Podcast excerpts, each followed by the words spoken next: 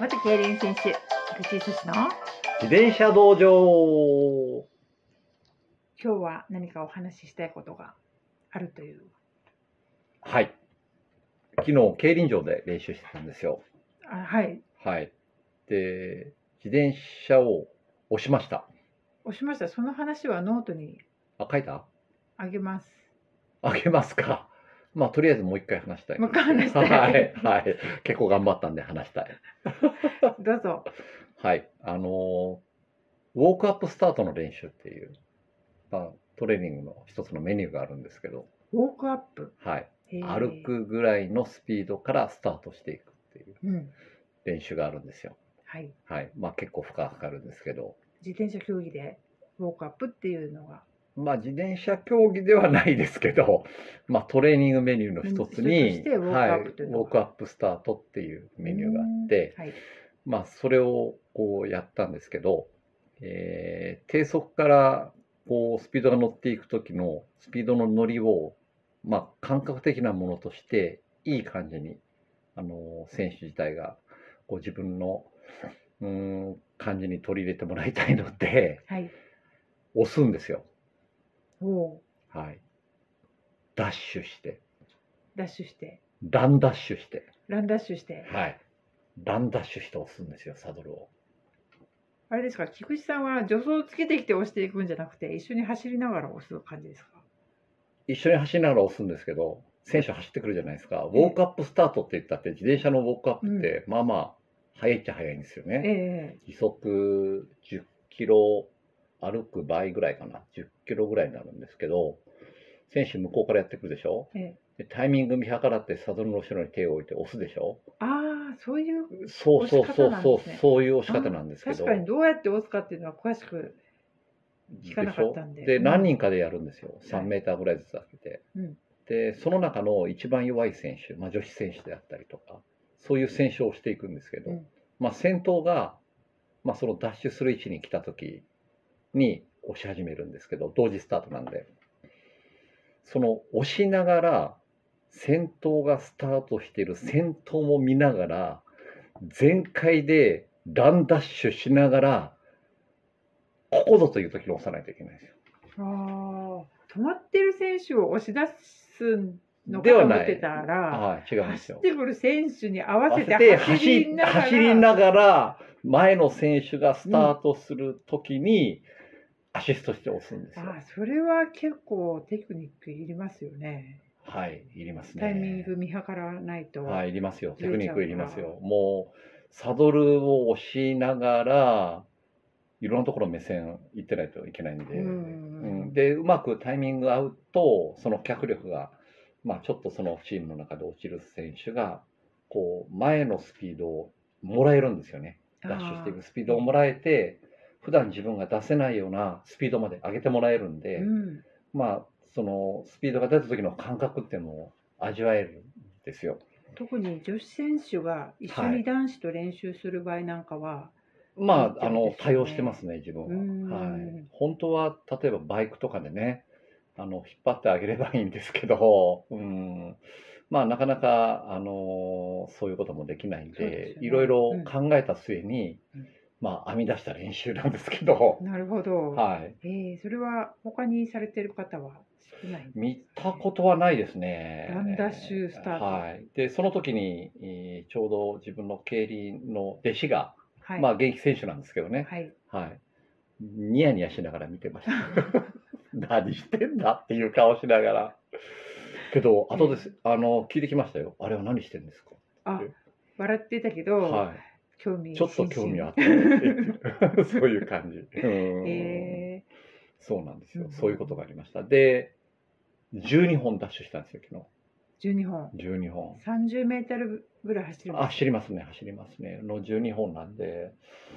まあまあ、頑張りました。ああ頑張りましたね。頑張りました。菊池さんは水泳部だったけど、はい実は小学校の時に陸上をやってたっていう、そうです、幅跳び幅や跳っび。てましたね。うん、なんか体育の時間に幅跳びやれ、やった時間に結構飛べたんで、じゃあお前は早退に出るかって言って、急遽幅跳びに出ました。小学生って早退出るんですか早退ありました、その時。 5年小生6学生年生ねあたりにへえ総合体育大大会。会うん小学校の総合体育大会陸上で出るんですよへえどうでした成績？ 成績は多分あんまり良くなかったとあ思うそうですか はい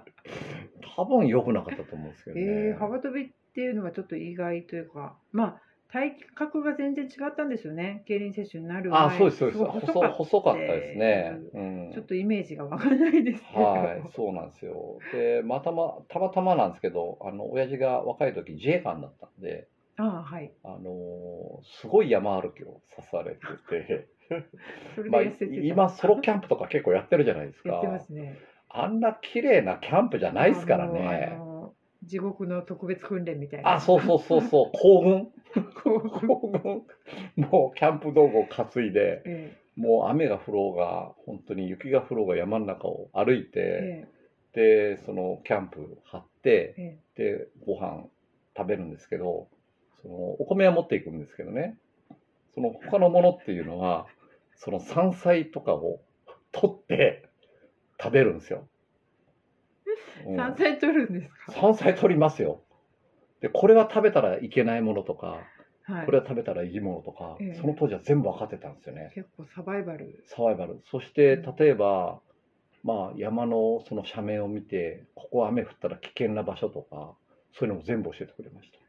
へえでどういうどういう音がしたりとかああどういうなんか匂いがしたりとかっていう時は、もう危険回避の方法とあか、あの土石流あそうですそうですいそんなのも全部土の匂いがあるって言いますよね。はいそんなのも全部覚えててでまあそういうキャンプをこう小さい時にやってたんで、まあ、ある時、まあ、小学校か中学校の時学校のキャンプの時に、まあ、テントで同級生たちは地面ゴツゴツして寝れんとかって言ってたんですけど俺は爆睡してました 一人ここでもう寝られる子にもうなった楽勝です、そんなの。うん安全安全って、ここならいけると思って、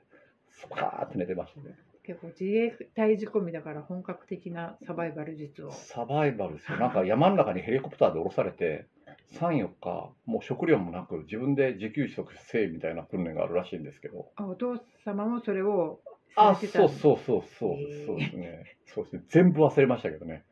あ忘れましあ忘れましたた。でも必要になったら思い出すんいですかやね、多分思い出さないと思うんですけそうどで、すか結構辛い思い出はい。あ、キャンプはもう自分あまり行きたくないです。楽しもうい思い出じゃないはい。はい。今のキャンプはなんか快適そうですけどね。今はいろいろねグッズも揃っててうんまたそれを使うのが楽しみみたいなそうですね、まあ、あるもあのでるみたいですよ生活しなさいっていうキャンプだったんで、まあ、けど、まあああいうなんか、なんかこうテクニックじゃないんですけど、そういう知識っていうのも実際必要なのかもしれないんですけどね。そうですね本当にもうこの頃は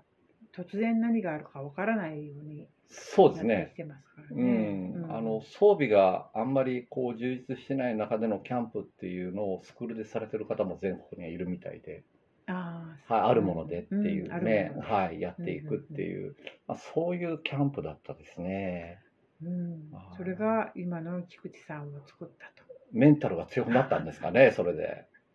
でもキャンプは好キきじゃャないンとプは好きじゃない。多分トラウマになってるんだろうね。そうですね。はいあの水泳部だけどはい海はまたトラウマがある。トラウマがあるんですよ。ですはい。泳ぎをどうやって覚えたかっていうう。ん沖に連れて行かれて、ボートからこう投げられたんですよね。はい。もう昔だからやってきたことだと思うんですけど、そうねはい。そそこでやっぱ覚えたんですか初めて。覚えました、泳げます。人間って必死になったら覚えるんですよね。でも海海は 嫌い。まあ、海は嫌いです。そのせいで。もう海とキャンプは嫌いです。 嫌いじゃないけど、嫌いじゃないけどトラウマはある。うん。トラウマはうん、必要とあれば仕方ないけど。仕方ないけど、うん、けどまあなんかその水泳部の時に、まあ、水泳部の顧問の先生が海でもしも遭難した時のサバイバル術っていうのを教えてくれましたけどね。あそうなんですか。はい、教えて水く泳れ部ました。で。へーもう衣服とかこう靴とか脱ぐなって言って。あ、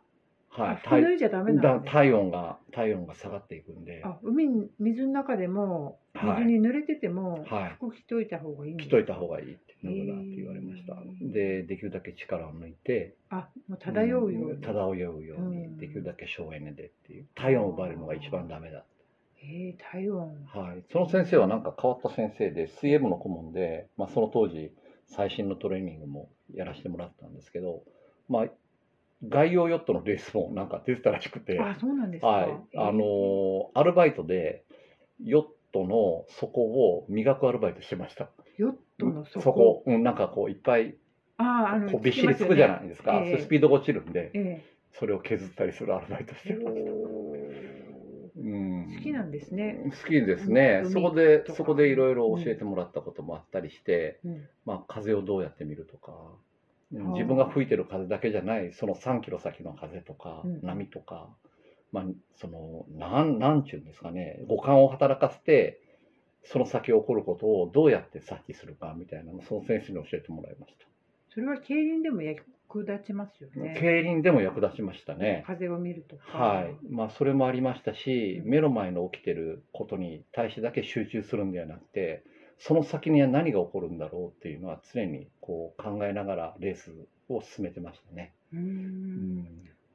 とてもいい指導者の方に巡り合って、今の菊池さんがあると。そうですねその時役立ってたんかな今の自転車に、まあ、風を読むとかは役立っそうてでるすとよ思うね。んですけでどね、。その先を見るとか。はいはいはいはい、うんううんんねえ昨日ツール・ド・フランスでちょうど平坦ステージで横風区間でね、うんすごくバラバラになってましたよバラね。やってましたね。で栗村さんかな解説があ言ってました栗けど総合系の上位の選手がうん集団後方に取り残されて、それはもう考えなくちゃダメでしょその前に前に上がっていないとって言っ てねなんか言ってましたけどまさにその通りなんですよ。うんうん。なんかこう集団の中のこうあるチームが前の方に固まったら何か起こるとかやっぱり考えないといけないその先先を読んでいこう読んでいこうと今日はありがとうございました。ありがとうございました